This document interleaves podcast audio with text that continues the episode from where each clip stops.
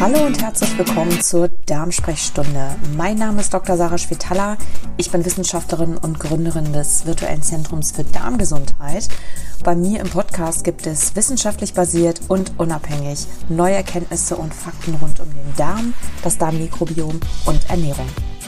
Ja, heute geht es im Grunde nochmal um den zweiten Teil meiner ähm, oder die Anschlussfolge aus der letzten Episode, nämlich SIBO-Tests ungültig weil ähm, genau ich am Ende da nicht mehr drauf eingehen konnte oder einfach jetzt entschieden habe, eine extra Episode dazu machen, wie man denn SIBO oder was, wie auch immer man SIBO denn jetzt dann in Zukunft nennen sollte, das besprechen wir jetzt in der Episode, ähm, auch behandeln kann, nämlich mit Ernährung ob SIBO, was mittlerweile bei sehr, sehr vielen Menschen immer wieder ähm, ja, zum Interesse wird, weil es bei ihnen scheinbar diagnostiziert wird oder in einem Test herauskommt, ähm, aber wirklich oder SIBO, nochmal kurz, was steht dahinter, Dünndarmfehlbesiedlung, wirklich für Symptome wie Blähbauch und so weiter, für Reizdarm, äh, bei Reizdarmpatienten äh, verantwortlich ist, ist auf jeden Fall ziemlich umstritten. Das liegt in der Kurzvariante daran, dass, die, dass in der äh, klinischen Praxis für die Diagnose ähm, Atemtests verwendet werden, die leider nicht aussagekräftig sind und sehr stark fehlerbehaftet sind. Mehr dazu auf jeden Fall bitte nochmal in der vorherigen Episode anhören. Ähm, dort gehe ich auch ein bisschen auf ähm, alternative Behandlungen an der Stelle dann ein. Ähm, genau, deswegen knüpfe ich hier jetzt eigentlich gleich direkt an. Kurz bevor wir noch einsteigen in die Folge, eine kurze, knackige Folge, hatte ich in der letzten Episode auch angekündigt, dass ich am 22.01. mein erstes Buch veröffentliche, das Mikrobiom-Komplott. Ähm, dazu ähm, wollte ich sagen, dass das Buch, der äh, Buchveröffentlichungstermin sich nochmal ein bisschen verschiebt, nämlich auf den 5. März. Das Buch ist trotzdem schon mal vorbestellbar auf meiner Website www.drschwetala.com. Ich tue den Link hier auf jeden Fall auch in die Show Notes und natürlich alle Informationen dazu. Ähm, da gehe ich aber in, zukünftigen, in der zukünftigen Episode auch nochmal ganz genau drauf ein, um was es da jetzt geht. Aber heute soll es um SIBO gehen. SIBO lässt sich in Studien anhand von Darmflora-Analysen vielmehr auf ein Ungleichgewicht in der Darmflora zurückführen. Und zwar in der Bakterienzusammensetzung, aber auch im Stoffwechsel. Und das Ganze nennt sich dann mikrobielle Dysbiose.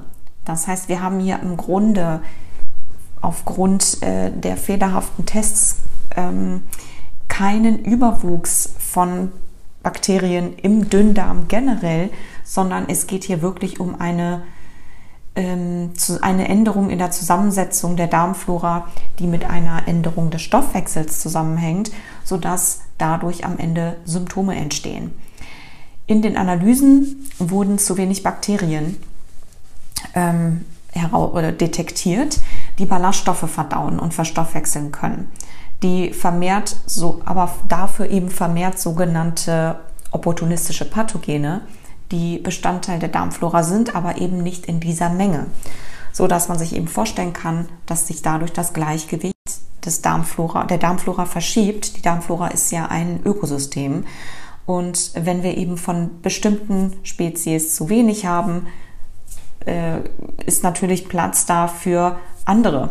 So, das heißt, wir haben insgesamt eine Verschiebung und die dann darin resultiert, dass sich der Stoffwechsel ändert, was am Ende dann für die Symptome verantwortlich ist bei den Menschen. Eine randomisierte, kontrollierte Studie belegt, dass die Dysbiose und ein ungesunder Bakterienstoffwechsel sich schon nach sieben Tagen einer ballaststoffarmen Ernährung ausprägt ja, mit allem, was darin verbunden ist. Es gibt dann natürlich ähm, die komplette Symptomatik. Auch hierzu bitte nochmal die vorige Folge anhören. Aber im Wesentlichen Blähbauch. Das Ganze kann auch dazu führen, dass die Darmflora ähm, beziehungsweise die Darmschleimhaut abgebaut wird und es dann zu einer Barrierestörung kommt oder umgangssprachlich einem Leaky Gut. Was bedeutet ballaststoffarme Ernährung? Meist geht es hier um einen ziemlich hohen Zuckergehalt im, äh, in, der, ja, in den Lebensmitteln, die man konsumiert.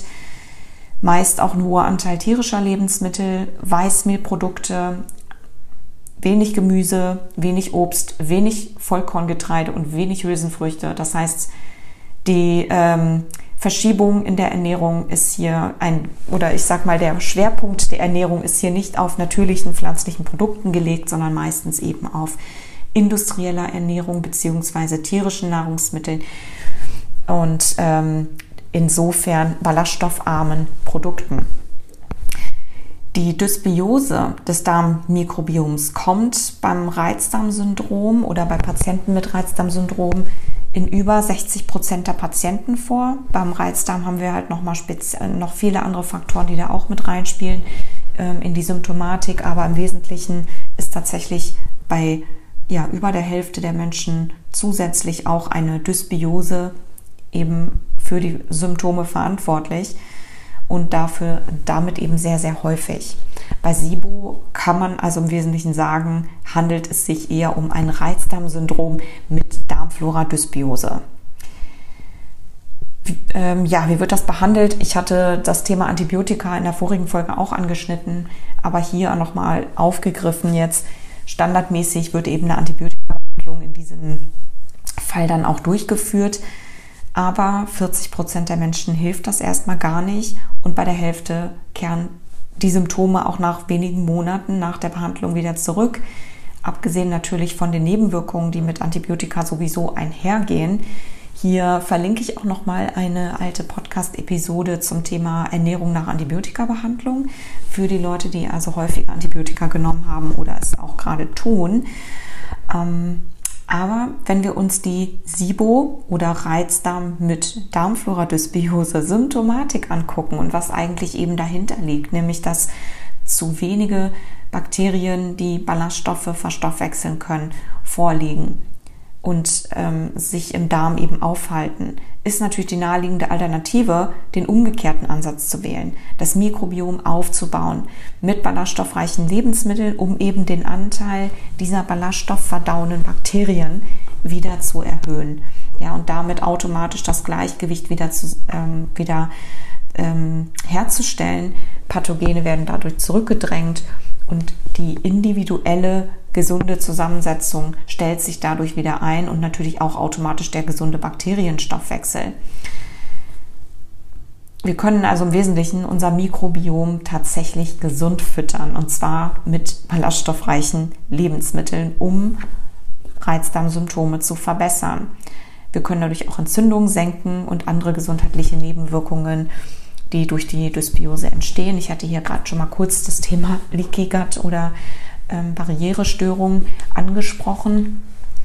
Und natürlich gibt es noch viele weitere ähm, Erkrankungen und ähm, chronisch entzündliche Darmerkrankungen und so weiter, die damit in Verbindung stehen. Ähm, und na, der positive Nebeneffekt ist natürlich, wenn wir uns ballaststoffreicher ernähren oder mit, mit pflanzlich basierten natürlichen Lebensmitteln, dass wir uns dadurch durch den hohen Nährstoffgehalt einfach auch vor chronischen Krankheiten schützen können. Wenn man es täglich isst. Das muss man hier allerdings als kleinen Disclaimer einbauen. Hierzu habe ich auch schon viele, viele Folgen gemacht. Da gehe ich jetzt nicht im Speziellen drauf ein, aber ähm, genau, einfach mal auf meinem Blog äh, vorbeischauen oder eben hier noch ein paar alte Podcast-Folgen durchhören eine Meta-Analyse aus 14 randomisierten kontrollierten Studien, die ist sogar schon ein bisschen älter. Mittlerweile hat sich da noch sehr, sehr viel anderes angesammelt und viele Einzelstudien, aber ähm, diese Meta-Analyse zeigt eben, dass insbesondere eine ballaststoffreiche Ernährung und insbesondere der lösliche Ballaststoffanteil darin, das ist aber eigentlich unerheblich, ob man hier differenziert zwischen löslich und unlöslich erstmal, weil das beides alles zu finden ist in ballaststoffreichen Lebensmitteln. Auf jeden Fall zeigt diese Meta-Analyse und eben viele, viele randomisierte, kontrollierte Studien mittlerweile mit gesunden, ballaststoffreichen Lebensmitteln, dass sie langfristig Reizdarmsymptome bei vielen Patienten deutlich bessern können und zwar ganz ohne Nebenwirkungen. Ballaststoffreiche Lebensmittel, ich hatte es eben schon mal erwähnt, aber wobei es hier im Wesentlichen darum geht, ist eben Vollkorngetreide, Hülsenfrüchte, Obst, Gemüse, Nüsse, Samen, sowas wie Leinsamen und so weiter. Ähm, also diese fünf Hauptlebensmittelgruppen, zu denen es auch eben jeweils einzelne Studien gibt, ähm, die alle belegen, dass die Darmflora sich dadurch sehr gut regenerieren lässt und eben viele Symptome sich dadurch auch bessern können. Die Studienlage deutet insgesamt auf einen Bedarf von mindestens 50 Gramm Ballaststoffen pro Tag hin. Das heißt, wir müssen also diese ganzen Lebensmittel auch jeden Tag am besten essen, sonst kriegen wir einfach zu wenig ähm, und können uns dadurch eben nicht langfristig vor Reizdarmsymptomen wie Blähbauch oder anderen Darmerkrankungen oder sogar gegen chronische Krankheiten schützen. Ja, das heißt, wir brauchen durchaus 50 Gramm. Im Grunde muss man hier nichts abwiegen, wenn wir uns daran halten, dass wir morgens, mittags, abends immer überwiegend pflanzlich basiertes auf dem Teller liegen haben, bestehend aus diesen Lebensmittelgruppen, die ich gerade aufgezählt habe, dann muss man sich da gar nicht so viel Gedanken drüber machen, ähm, wie viel Gramm das jetzt genau ist. Man kann sich im Grunde daran satt essen. Das hier nur so am Rande. Allerdings ist, sind diese 50 Gramm nicht standardmäßig das, was in den nationalen und auch internationalen Ernährungsrichtlinien empfohlen wird.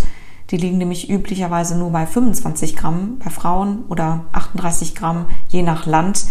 Äh, variiert das ein ganz bisschen, aber nicht besonders viel äh, für Männer.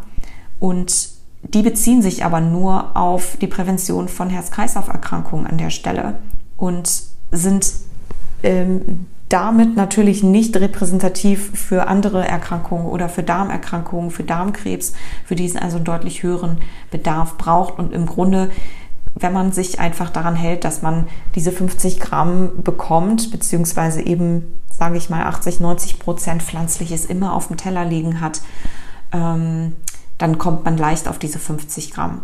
Ja, das heißt, wir müssen hier gar nicht runterspielen oder ich sag mal mit niedrigen, mit niedrigen Werten ähm, hier an den Start gehen, nur um quasi das Herz-Kreislauf-Risiko ähm, zu senken, sondern wir können eigentlich gleich all in gehen, wenn man es mal so formulieren darf, und ähm, so viel einfach davon essen, wie wir essen können und wie wir hungrig sind. Somit kommen wir eben dahin, dass wir dann auch ähm, ja alle Erkrankungen alle Darmerkrankungen und Verdauungsstörungen und auch Darmfloradysbiosen vorbeugen und auch wieder regenerieren können im Grunde. Also insbesondere was die Darmfloradysbiosen angeht.